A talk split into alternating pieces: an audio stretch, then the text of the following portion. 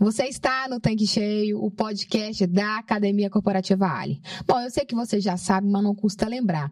Esse é o podcast pioneiro do nosso segmento aqui no Brasil desde 2020, levando conteúdos relevantes para você, revendedor, revendedora, sobre o seu negócio. E nós estamos dando continuidade àquele conteúdo anterior que nós falamos sobre o livro do RJ, que é o Roberto James, que é O Consumidor Tem Pressa, corra com ele ou corra atrás dele. Está aqui nas minhas mãos. E como o assunto ele é extenso, a gente resolveu dividir para a gente poder dar continuidade a algumas dúvidas que a gente sabe que vai ajudar muito você, revendedor. Tudo bem, RJ?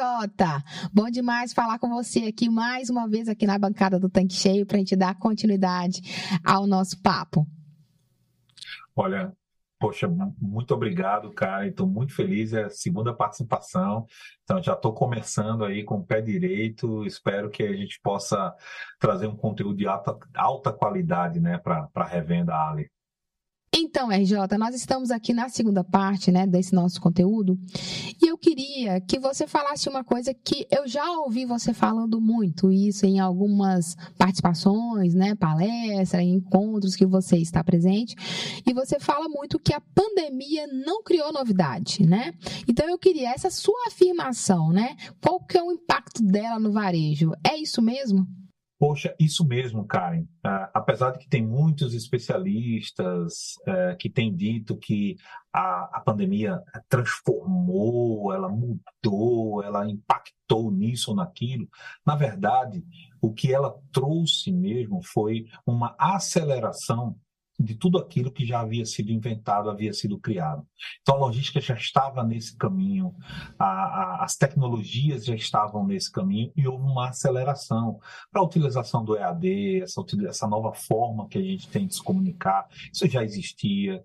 Então, a, a pandemia ela não é responsável por inovação tecnológica, mas sim por uma mudança de hábito dentro do comportamento de consumo. E isso que é relevante para o revendedor, né, para o lojista, para o dono de uma loja de conveniência entender que o principal atributo que a pandemia trouxe para o consumidor foi justamente essa questão do tempo. Então, essa aceleração de alguns processos que antes eram mais complicados né, se deu através da pandemia, trouxe através da pandemia uma melhora significativa. Eu vou dar um exemplo bem clássico: é a compra pelo WhatsApp. Então você, poxa, durante a pandemia, cara, eu comprei ovo de Páscoa pelo WhatsApp. Fui no local, takeaway, fui lá, já comprado, já pago, peguei aquele aquele ovo de Páscoa e levei para minha residência. Então, a, a, a forma, né, ou seja, o, o, modelo de negócio sempre existiu. Né? Foi acelerado dentro desse, desse consumidor que agora ele não quer mais ir naquele estabelecimento, olhar, procurar, tentar entender. Os consumidores hoje, eles já fazem uma prévia consulta, eles já procuram um produto, muitos deles já sabem mais sobre o produto do que o próprio vendedor. Há 30 anos atrás, Karen, a média de visitas a uma concessionária para se comprar um carro era de 8 a 10 vezes. Olha só, Karen. O consumidor ia de 8 a 10 vezes numa concessionária para comprar um veículo. Hoje você tem montadora vendendo pelo, pelo Instagram, vendendo por aplicativo, você recebe o carro em casa, uma, uma japonesa, ou aliás, uma, uma, montadora chinesa que chegou agora com um híbrido aqui no Brasil, ela entregou os primeiros veículos vendidos pela internet diretamente na casa do consumidor. Então, esse é um modelo que já existia, que foi impulsionado pela, pela a pandemia. E o que que isso impacta, né? No caso do combustível, que a gente não vai entregar esse combustível em casa, apesar de a gente ter o delivery aprovado, aquela coisa toda. Quem me acompanha nas redes sociais já sabia há muito tempo que o delivery não ia pegar aqui no Brasil por, por diversos motivos que a gente não vai entrar em detalhe agora. Mas o mais importante é entender que você tem um consumidor muito mais acelerado, o consumidor muito mais acostumado a otimizar o seu tempo no processo de compra, que ele não vai querer ficar desperdiçando em tarefas em que ele não concorda ou que ele não acha, não encontra valor, que é o que a gente já falou no episódio anterior sobre o consumo secundário. Né? Ele não enxerga valor em abastecer o seu carro e, por isso, ele vai ter um, um processo de aceleração dessa tarefa muito mais rápido, né? Ele quer, ele quer encerrar esse procedimento o mais rápido possível, porque ele não gosta de estar fazendo aquilo que ele faz. Por isso que é importante o revendedor ter essa ciência, ter essa consciência e dentro da sua estratégia, né, dentro do seu posto, da sua revenda, ele entender que dentro da rotina do consumidor não basta só você simplesmente é, é, a, acelerar um pouco ou alguma coisa daquela burocracia que você tem no dia a dia, Karen. Bacana, RJ. Bom, nós já começamos esse episódio, esse episódio aqui com perguntas polêmicas, né? Uma foi que a pandemia não criou novidade. Aí tem uma outra que você também costuma falar que é pare de vender gasolina. Pelo amor de Deus, RJ, explica isso direito pra gente. Olha, quando eu falo isso, eu fico imaginando, será que algum revendedor vai.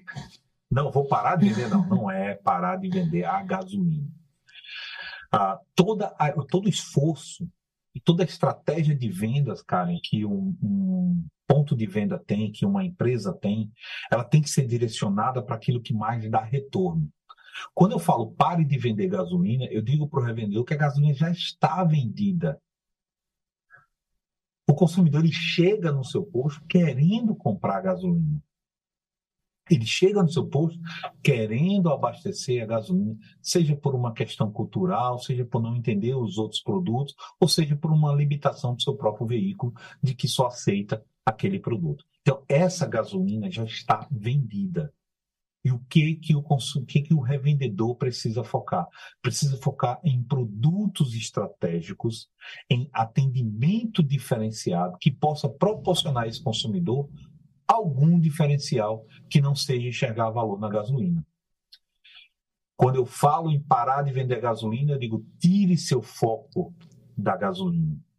Ela já está vendida. Então, o que, que a sua equipe precisa? A sua equipe precisa é fornecer ao consumidor outras possibilidades. Como eu disse no episódio anterior, cerca de 76% dos consumidores que vão a um posto de combustíveis decidem o que comprar no ponto, na pista, quando ele para o carro em frente à bomba. É ali que ele começa a formular o que, que ele vai comprar. Completa de gasolina, completa de etanol, coloca diesel, e é nesse momento de falta de planejamento do consumidor que o posto tem um poder muito forte de, uh, eu não diria a palavra certa influenciar, mas sim de conduzir o consumidor a escolher produtos melhores para o seu veículo. É aí onde entra, por exemplo, eu vou citar o exemplo aqui da Energy, a qual eu sou consumidor, eu utilizo a gasolina Energy, e digo sempre para as equipes de vendas: olha, ofereçam o que você tem de melhor. Você tem que oferecer o que você tem de melhor. Então, esse momento, ah, dentro da pista, é um momento em que o consumidor ele está muito suscetível a você, a sua orientação, aquilo que você pode indicar. E muitas vezes o frentista, o vendedor de pista não está preparado para responder perguntas, não está preparado para assumir um compromisso de dizer, olha, esse combustível que eu estou te oferecendo, ele é o melhor para o seu carro.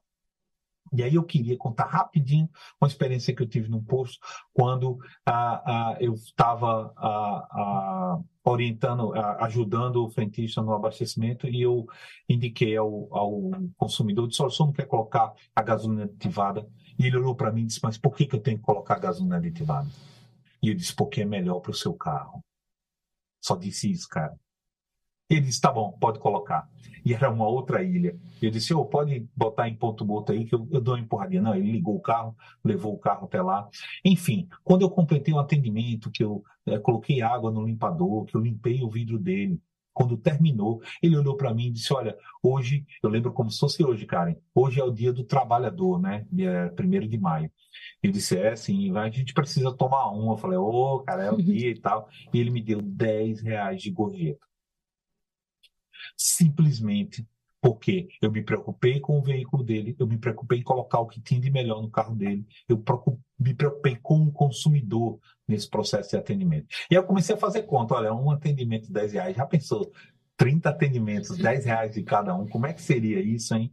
E aí comecei a, a, a pensar nessa possibilidade. Mas o mais importante é que quando você atende o consumidor, quando você olha nos olhos do consumidor, e você tenta sanar aquilo que tem é, de dificuldades, de falta de conhecimento dele, oferecendo o que você tem de melhor, a tendência é que você tenha um resultado muito positivo na pista. Bacana. É, você comentou aí, né, que na sua explicação, né, de parar de vender gasolina, você até falou, não, não é isso, mas ele precisa explorar melhor o seu negócio, né? E aí, é, tô lembrando aqui que, que no, no segmento, né, no, no, no complexo, né, do posto, você tem lojas de conveniência. E a gente percebe que aqui no Brasil, essa oportunidade, ela ainda não é tão bem explorada, como a gente percebe até em outros países, né? Então, eu queria que você explicasse para gente assim o, o que, que você atribui a esse comportamento, né, do revendedor de deixar talvez esse negócio que traz uma grande rentabilidade um pouco de lado aqui no Brasil. Muito bem pontuado, viu, cara? Inclusive no livro eu falo um pouco sobre isso, sobre essa questão histórica do comportamento da revenda de combustíveis. Tem muito a ver com essa distância que o revendedor tem das lojas de conveniência. Hoje, se a gente pegar os mercados mais maduros em termos de varejo, como por exemplo os Estados Unidos, o combustível é um item da loja de conveniência. Né? Ou seja, os, as lojas de conveniência vendem combustíveis, o que é diferente aqui no Brasil historicamente, as lojas de conveniências explodiram nos postos quando o comércio ele fechava ao meio-dia. Eu sou dessa época, Karen, você não é não, mas eu sou dessa época em que o supermercado chegava sábado de meio-dia e fechava as portas. Não existia tantos shoppings assim. E os shoppings não funcionavam dia de domingo.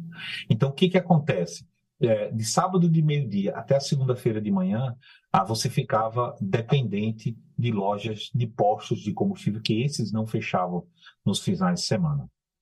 E essas lojas ganharam uma característica muito forte de que ela tem o produto na hora que você precisa.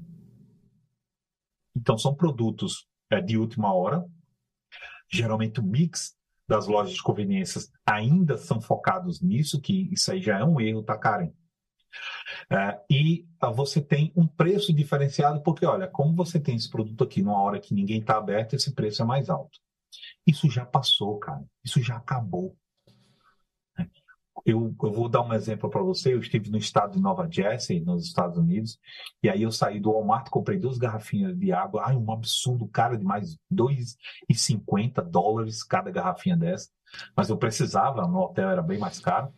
E aí, quando eu saí do Walmart, eu vi um posto, eu disse, vou lá no posto. Aí fui visitar o posto e tal, entrei na loja de conveniência. Quando eu olhei a garrafa de, de, de água, 1 dólar e 60. A mesma garrafinha de água na loja de conveniência, mais barato que o supermercado. Então, são mercados diferentes. Então, hoje, a loja de conveniência ela tem um papel fundamental no que a gente chama de mercado de proximidade. E isso foi uma coisa que a pandemia também impulsionou. É esse desejo de comprar o que tem mais perto, de evitar filas longas, de evitar que tenha um estacionamento. Você chega em alguns hipermercados, supermercados grandes, e aí você tem que estacionar lá naquela outra ponta para entrar para comprar três, quatro itens poxa, talvez não seja mais o que a maioria quer. Então é muito mais fácil você entrar na loja de conveniência, tá ali quatro, cinco, seis gôndolas pequenininhas, você vai pega os três, quatro itens que você quer, rapidamente paga e vai para o conforto do celular, para o seu trabalho ou para o destino que você está lá. Então, esse novo conceito de mercado de proximidade deu uma alavancada nesse mercado de loja de conveniências e o revendedor continua com o pensamento naquele passado, que é o quê? É você Gere um posto hoje, você tem cinco produtos, mas no máximo, aí quando você vai para uma loja dessa de chega a ter mil itens diferentes. Então, hoje você tem softwares de gestão, hoje você tem controle de câmeras, hoje você tem controle de sistemas e relatórios que te ajudam no processo de gerenciamento, mas alguns vendedores ainda estão naquela ideia de que dá trabalho. Olha, loja de conveniência pode dar trabalho, porque o posto também dá trabalho, porque qualquer negócio que dê dinheiro, que, que gere receita, dá trabalho. Então, se você se municiar de ferramentas e de pessoas boas, você vai conseguir conquistar é, esse trabalho uma receita muito mais proveitosa do que a do posto de combustível. Lembrando que eu nunca vi, claro que deve ter, com certeza algum revendedor, algum frentista ou gerente que esteja nos assistindo pode já ter visto aí alguém entrar lá e dizer: Nossa, mas que coxinha cara é essa? Não, eu vou comprar na outra loja lá que é mais barato. Gente, eu nunca vi. As pessoas olham para a coxinha, vê ela apetitosa e dizem: Eu quero essa coxinha, me dá um refrigerante aqui que eu vou comer agora. E você tem esse consumidor que não olha para preço, que não olha para essa coisa, que sente prazer em estar tá comprando aquele produto ali, sente prazer em consumir, e você não quer esse tipo de loja dentro do seu estabelecimento, então realmente é algo que precisa ser revisto dentro da sua estratégia de negócio. Lembrando que ah, o mercado de proximidade, o conceito de mercado de proximidade, cara, ele diz o seguinte: ele diz que você tem que atender uma gama de, de, de consumidores que passam por ali, que estão próximos de onde eles trabalham, de onde eles moram, onde, onde eles passam uma boa parte do seu tempo, e eles têm demandas específicas que eles não querem perder tempo num, numa loja maior. Então, eles procuram a questão dos mercadinhos.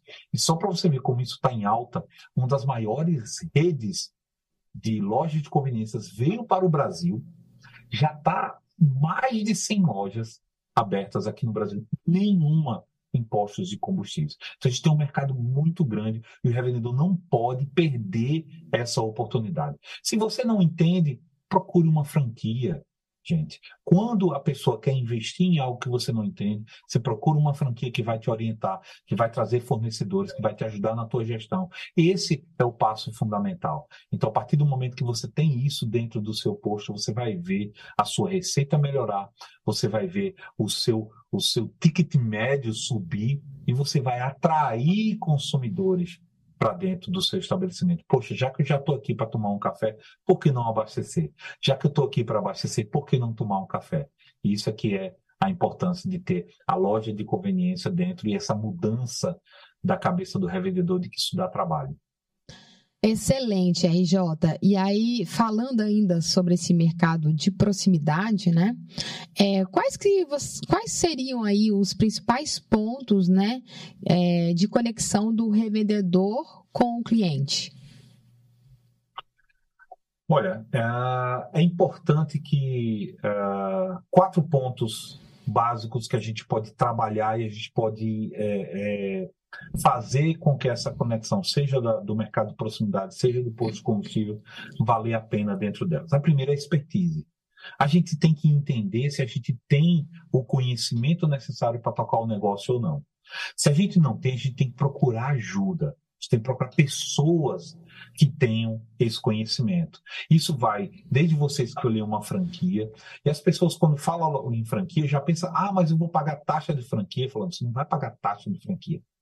Você vai pagar uma taxa por todo o conhecimento e expertise que aquela empresa tem, que ela vai colocar dentro do seu negócio a gente sabe, a gente vê que dentro dos negócios que mais têm sucesso, mais têm durabilidade no país, estão os produtos franqueados, porque já passaram por vários problemas, já passaram por várias dificuldades e já tem a expertise. Você tem lá um franqueado master, você tem lá alguém, uma, uma empresa que quer o seu, o seu, o seu bem-estar, que quer o seu sucesso. Então, ele vai te ajudar com conhecimento, com ferramentas. Então, é muito importante essa questão da expertise. É, então, se você não sabe como tocar um post, procure uma distribuidora que vai trazer para você esse conhecimento. Procure é, é, consultores renomados no mercado que possam te orientar e te ajudar é, dentro a consolidar esse teu projeto. Essa é a primeira. A segunda é a marca. Olha, Karen, nos meus estudos e pesquisas, a marca ela é fundamental e ela é estratégica dentro do processo do consumidor. Eu vou dar só um exemplo aqui para você. Nós temos três funções básicas biológicas que regem o nosso organismo, que é sobreviver, prazer e reproduzir. Então, o nosso organismo ele é regido por essas três funções básicas. A sobrevivência é o que mais impacta dentro do comportamento do consumo dos indivíduos. Então, por que, que eu estou falando isso? Porque você, durante a sua trajetória, você vai acumulando memórias e essas memórias vão sendo armazenadas de acordo com a importância que ela tem dentro do processo do seu corpo de lhe ajudar a sobreviver e de lhe proteger. Cara, você já deve ter ouvido que a, a, as pessoas, é, quando alguém fala mal de uma empresa, repercute muito mais do que quando alguém elogia essa empresa. Isso é verdade e tem explicação científica todas as memórias ruins que a gente tem, elas são armazenadas de uma forma muito rápida, de fácil acesso à nossa memória, ao nosso, nosso cérebro. Por que isso? Porque o cérebro quer te proteger. Ele quer que você não passe por momentos ruins. Ele quer que você evite qualquer coisa que possa colocar você em risco, colocar sua saúde em risco. Então, tudo que é memória ruim, tudo que é acontecimento ruim, ele é armazenado de forma muito mais rápida. Então, qualquer experiência que você tiver dentro daquele estabelecimento é, é, vai contribuir para que dentro daquele processo de decisão ah, o consumidor escolha sim ou não dentro da sua empresa. Lembra que no episódio passado a gente falou que às vezes a gente compra coisas que a gente não sabe por que não, por que comprou? Lembra disso, né, Karen? Pois é. Ah, o mesmo acontece quando a gente não compra. Muitas vezes a gente toma a decisão de não entrar numa loja, não entrar num posto, não entrar em algum lugar, nem mesmo a gente sabe por que, que a gente não quis. Mas, ou seja, uma, uma, uma quantidade de memórias ativa dentro do nosso cérebro, um, um impulso, ou seja, uma, um sentimento de dizer não entre ali, não vá para ali, não, não faça aquilo e por aí vai. E a marca tem um poder forte e decisório de trazer essa tranquilidade para o consumidor. A marca não são as cores ou a logomarca da empresa, não, mas tudo aquilo que está envolto. É as propagandas, é, é aquilo que você leva de conteúdo para o consumidor, a forma como você atende seu cliente, você chegar no posto, os clientes bem fardados com aquela marca lá reconhecida. Tudo isso leva para o consumidor um aspecto de tranquilidade, que impulsiona ele para que ele se, sinta bem e se sinta tranquilo naquele lugar. E quando a gente se sente bem, se sente tranquilo, Karen, a gente consome. Isso é a realidade das coisas. Então, o primeiro, a expertise, o segundo, a marca. E o terceiro, que a gente falou também no episódio anterior, falar sobre conhecer o seu consumidor. Você tem que saber quem é, você tem que saber o que, que ele busca, o que, que ele quer, o que, que ele procura. As pessoas não entendem é que é, você não precisa saber toda a vida do consumidor, você precisa entender que o jovem de 18 a 24 anos consome uma coisa diferente do de 30 a 50, diferente do, do de 51 ao de 70. Então, são consumidores diferentes. A gente precisa entender dentro do posto que tipo de consumidor a gente tem, qual é a faixa etária que mais é, é, é se sobressai e tentar atender a essas faixas etárias com produtos e serviços específicos para aquelas necessidades que ele tem. E o quarto e último, talvez um dos mais importantes, é a questão dos meios de pagamento. Olha, como é fundamental a questão dos meios de pagamento.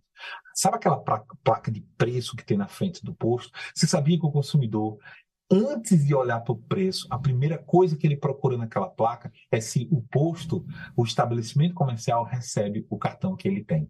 Olha só que interessante, cara. A gente às vezes acha que o preço é aquela, é aquela coisa, né, sobre preço e tal, mas o consumidor, a primeira coisa que ele procura naquela placa é saber se o meio de pagamento que ele possui recebe ou não naquele estabelecimento. Essa é a primeira informação que ele procura. Então, como é importante os meios de pagamentos rápidos, uh, uh, ágeis, que não precisa você sair e entrar numa loja de conveniência para poder fazer um pagamento. Algumas pessoas ainda utilizam essa técnica como forma de levar o cliente à loja de conveniência. Gente, isso já passou, isso já era.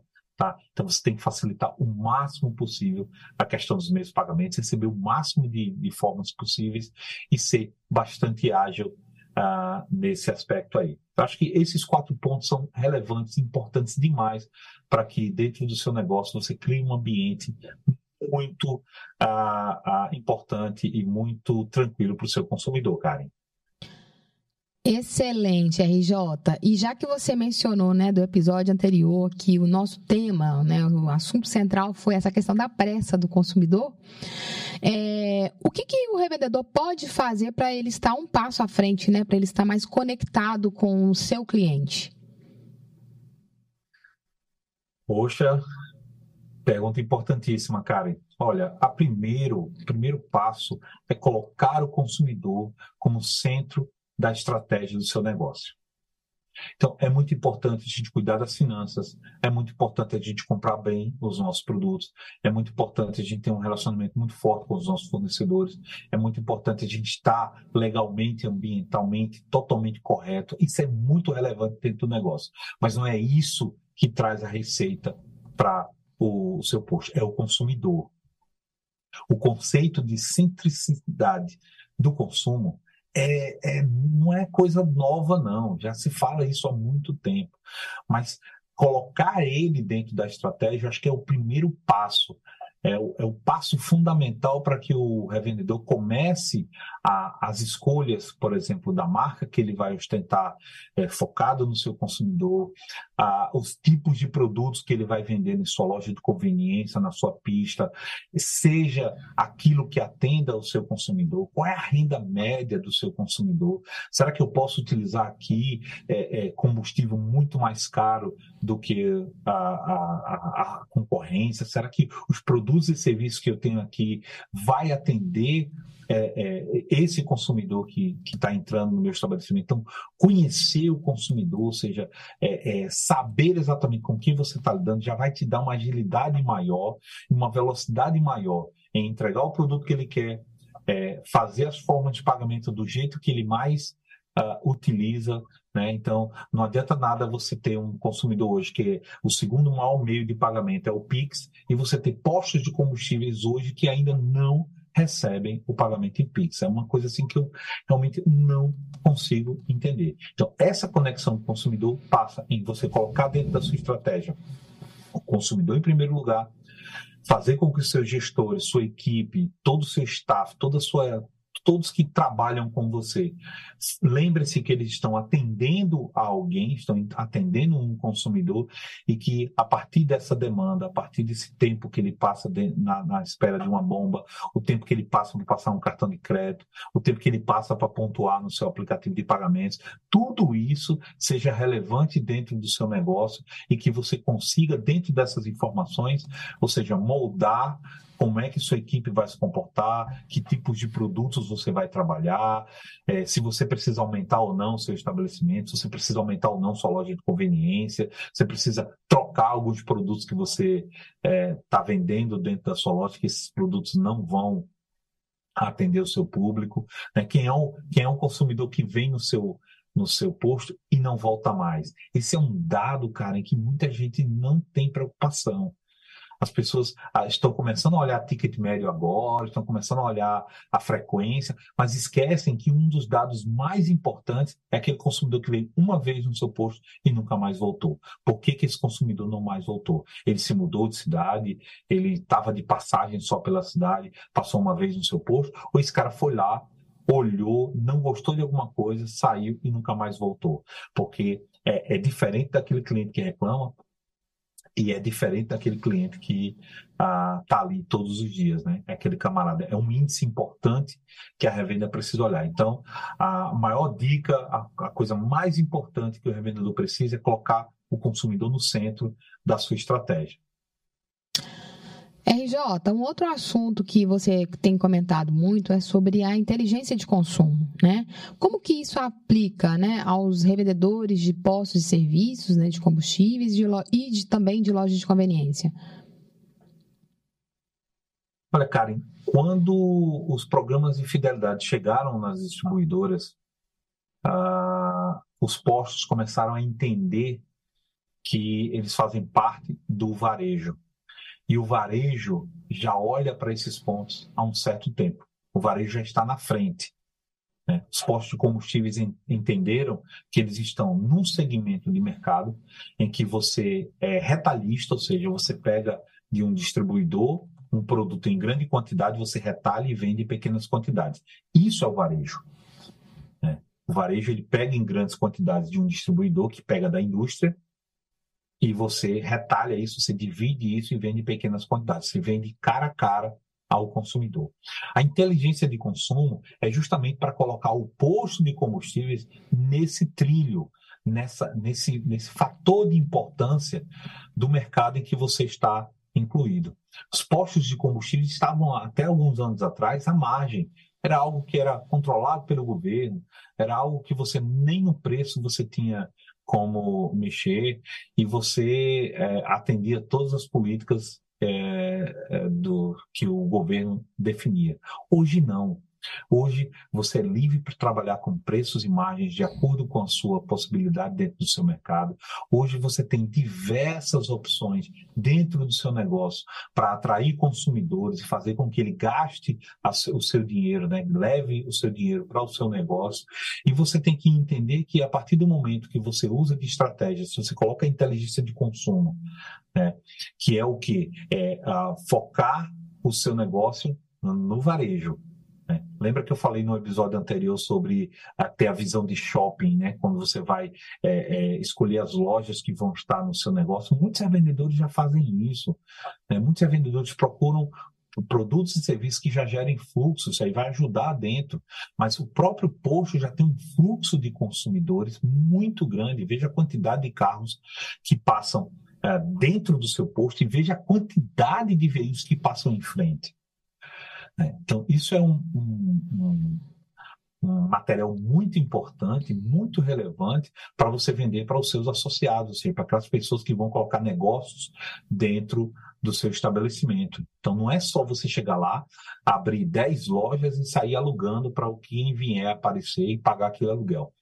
Não funciona dessa forma. Inteligência de consumo é você moldar o seu negócio foco no consumidor e que você possa fazer um aproveitamento geral do seu estabelecimento para atender a maior quantidade de pessoas possíveis naquele metro quadrado. Né? Isso não é nada novo, tá, cara? Eu não estou trazendo aqui é, nenhuma novidade, não.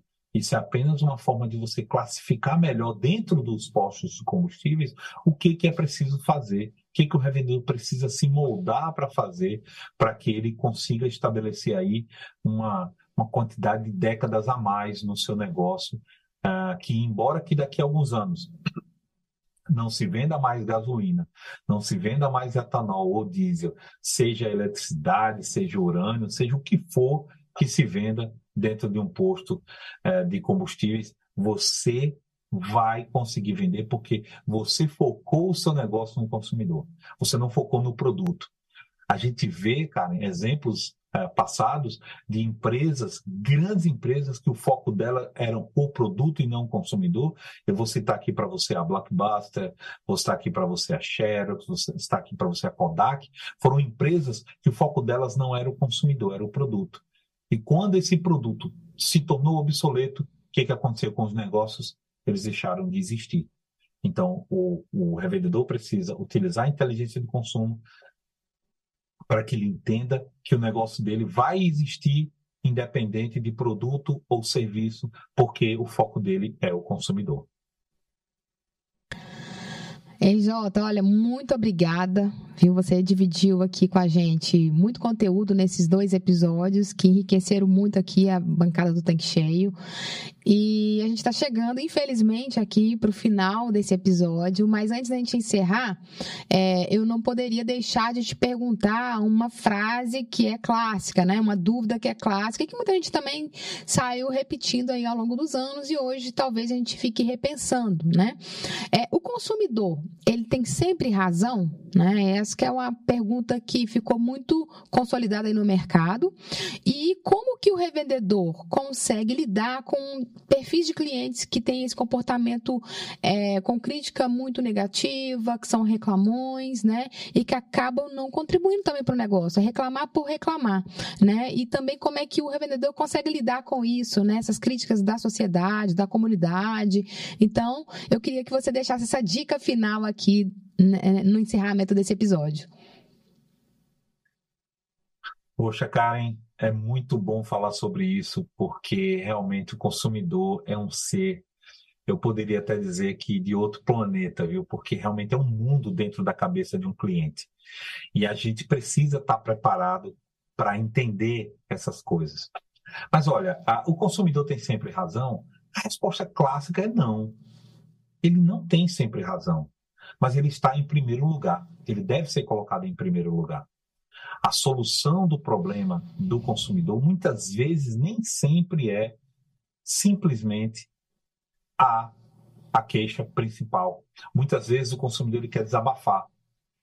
É, eu lembro de um amigo que era gerente numa loja de eletroeletrônicos e móveis e tal, e chegou uma senhora lá e reclamando, reclamando, e o vendedor chamou ele, que era o gerente, ele chegou lá para ela, ô minha senhora, é, eu entendi o seu problema, eu vou resolver o seu problema. Ela falou, eu não quero que resolva o meu problema, eu quero reclamar, me deixe reclamar. E ela continuou falando, e ele ouviu pacientemente, é, é, resolveu o problema mais à frente dela. E ainda ainda fez, ela ainda comprou outro produto. Então, os consumidores, eles têm uma necessidade de colocar para fora a sua insatisfação. Eu prefiro mil vezes, Karen, esse consumidor que reclama do que aquele que vai, vê algo errado e vai-se embora sem dizer nada. Porque esse que vai-se embora não volta mais para o seu estabelecimento. Eu digo para os revendedores que a reclamação do cliente, desde que bem depurada, bem definida, é, é a melhor consultoria e a mais gratuita que você pode ter. E a mais cara também, porque se você não tem ela, você tem que pagar uma empresa de consultoria para chegar lá e fazer um levantamento. Então, assim, a, a ouvir a reclamação do consumidor, ela é muito importante, mas ela exige treinamento, ela exige paciência da equipe, ela exige uma preparação para que você esteja apto para ouvir essa reclamação. Olha, se você tem um estabelecimento comercial, seja posto, loja de conveniência, mercado, qualquer coisa, faz dois meses que você não escuta uma reclamação dos seus consumidores, então, olha, alguma coisa pode estar acontecendo de errado. Ou essa reclamação não está chegando até você, ou você não está dando espaço para os seus consumidores trazerem ah, os problemas que eles estão enfrentando, ou a terceira, e a menos provável, você conseguir atingir a excelência máxima dentro de um produto, uma loja, um serviço, que você realmente não comete erros, ah, não comete nada de errado e o consumidor não tem do que reclamar. Então, existem essas três possibilidades. A mais comum é que a reclamação não está chegando até você.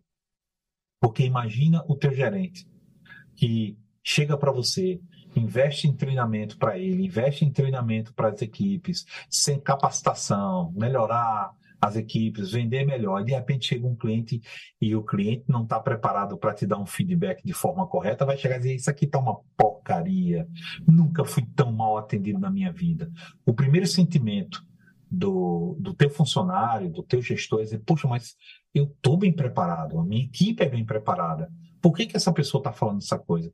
E o primeiro passo é refutar tudo aquilo que a pessoa diz. Então a dica que fica é escute. Deixe o cliente falar, deixe o cliente soltar as suas mágoas, as suas raivas. Muitas vezes ele não está com raiva do seu estabelecimento. Muitas vezes ele não está tão chateado com o que aconteceu. Mas aquilo foi a gota d'água, foi o ponto que fez aquele copo derramar e aí você vai ter que pagar o pato e vai ter que aguentar e dar uma de, de psicólogo ali para o seu consumidor e ouvi-lo. Então, escute-o, escute-o atentamente, anote se for possível, reformule as questões. É muito importante porque às vezes a pessoa fala tantas coisas na hora do momento de raiva que quando você faz uma reformulação, ele acaba se tocando que não, não era isso que eu queria dizer. Eu queria dizer tal coisa. Porque muitas vezes, quando a gente está falando, a gente não escuta. E quando a gente não escuta, a gente pode falar muita besteira dentro desse negócio. Então, preparar suas equipes para atender o cliente e ouvir o cliente reclamar, ela é fundamental. Karen, vamos atrás dos clientes que reclamam. Porque o cliente que perde o tempo dele dentro da sua empresa para reclamar de algo, ele tem bons interesses na sua empresa. Ele aparenta querer continuar a comercializar, querer com, continuar a comprar no seu estabelecimento. Porque se ele, depois daquela a, aquela ação, ou daquele ato que fez ele ficar chateado, ele realmente não tivesse interesse nenhum em continuar comprando no seu estabelecimento, ele simplesmente iria embora, bateria os pés dele e disse, nunca mais eu passo nesse estabelecimento. E quantos consumidores a gente perde por isso e a gente não sabe. Então, a dica primordial é reclamação é essencial para você melhorar o seu negócio. Treine suas equipes para que você possa, é, eles possam estar preparados, porque é difícil ouvir críticas. É difícil para qualquer um, cara, para mim, para você, para todo mundo. É muito ruim, é muito chato, é desgostoso você ouvir críticas. E tenha, mantenha esse canal aberto né? Sua equipe preparada, o canal aberto com o consumidor, a reclamação vai chegar, ela vai ser tratada, vai chegar até você, vai melhorar os seus procedimentos, vai melhorar a sua forma de enxergar as coisas, vai fazer com que você consiga mudar até os processos que você tem para atender melhor o seu consumidor. Isso vai gerar um reflexo positivo. Quem é que não fica feliz ao chegar no seu estabelecimento, dar uma sugestão e semanas depois você vê que a sua sugestão foi acatada, que você ajudou a melhorar aquilo ali, você começa a fazer parte disso. É uma conexão com o consumidor que poucas empresas conseguem, que a maioria das grandes empresas tentam o tempo todo. Eu citei exemplo aqui do McDonald's, citei exemplo aqui de outras empresas que ficam o tempo todo perguntando como é que foi a estadia, como é que foi os seus momentos, como é que foi a sua refeição, como é que foi se, se o, aquele prato que você comeu estava no seu agrado ou não, porque as pessoas precisam ouvir. Ouvir elogios é bom, mas ouvir reclamações, elas, se bem trabalhadas, ela é muito mais positiva, é muito mais importante para melhorar o seu negócio. A consultoria, olha, e vale muito, viu, cara? E muita gente dispensa essa consultoria gratuita que é a reclamação do cliente. É verdade. Você deixou uma dica super valiosa, né? Durante o tempo que você estava explicando, realmente a importância da gente dar voz ao nosso cliente, né? Claro, de forma construtiva. É, o revendedor também ter essa percepção do que, que ele está fazendo de bom, porque, né, como a gente sabe, tem reclamações que às vezes também não tem fundamento, mas o importante é o revendedor olhar os pontos, né, com, com, a, com a visão do cliente e realmente ele é, é, conseguir aplicar isso no negócio e conseguir melhorar, né? Como você bem colocou, é, um, um, um, não tem custo isso, né? E eu acho que ele pode ter ganhos realmente extraordinários aí com relação à prestação de serviço, atendimento, né? E até mesmo resultado. Então, é, bom, eu sou, eu, eu, sou da área de treinamento, sou da área de. A gente foca muito em atendimento, então isso é um ponto que a gente sempre fala e que a gente acredita bastante, né? Nessa, porque tem clientes que, como você também já colocou aqui no episódio, que não vão reclamar, mas vão embora. Você vai perder esse cliente, né? E no faz sentido isso e depois você nem sabe o que, que aconteceu, você não tem nem a chance, né, de poder é, se ajustar. Então, eu acho que esse cenário é o pior. Então, valeu pela dica, muito obrigada aqui pela sua participação aqui na Bancada do Tanque Cheio durante esses dois episódios. Você sabe que as portas aqui estão, estarão sempre abertas para você. E agradecer pelo um conteúdo tão rico, né? Que ajudou muito, que vai ajudar muito o nosso mercado, que, como você bem colocou, está sempre em transformação. Então, muito obrigada mais uma vez. Obrigado, Karen. Obrigado a todos os revendedores Ali. Obrigado pela a iniciativa que a Ali tem de levar um conteúdo tão especial para revenda de combustíveis, tá? Eu sou, eu sou fã, eu admiro demais esse trabalho que vocês fazem e muito obrigado. Foi uma honra muito grande eu participar desse podcast. Eu que agradeço.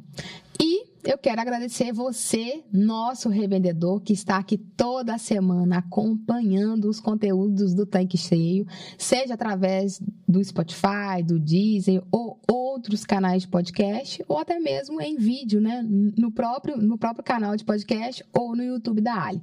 Muito obrigada e até a próxima semana. Tchau, tchau.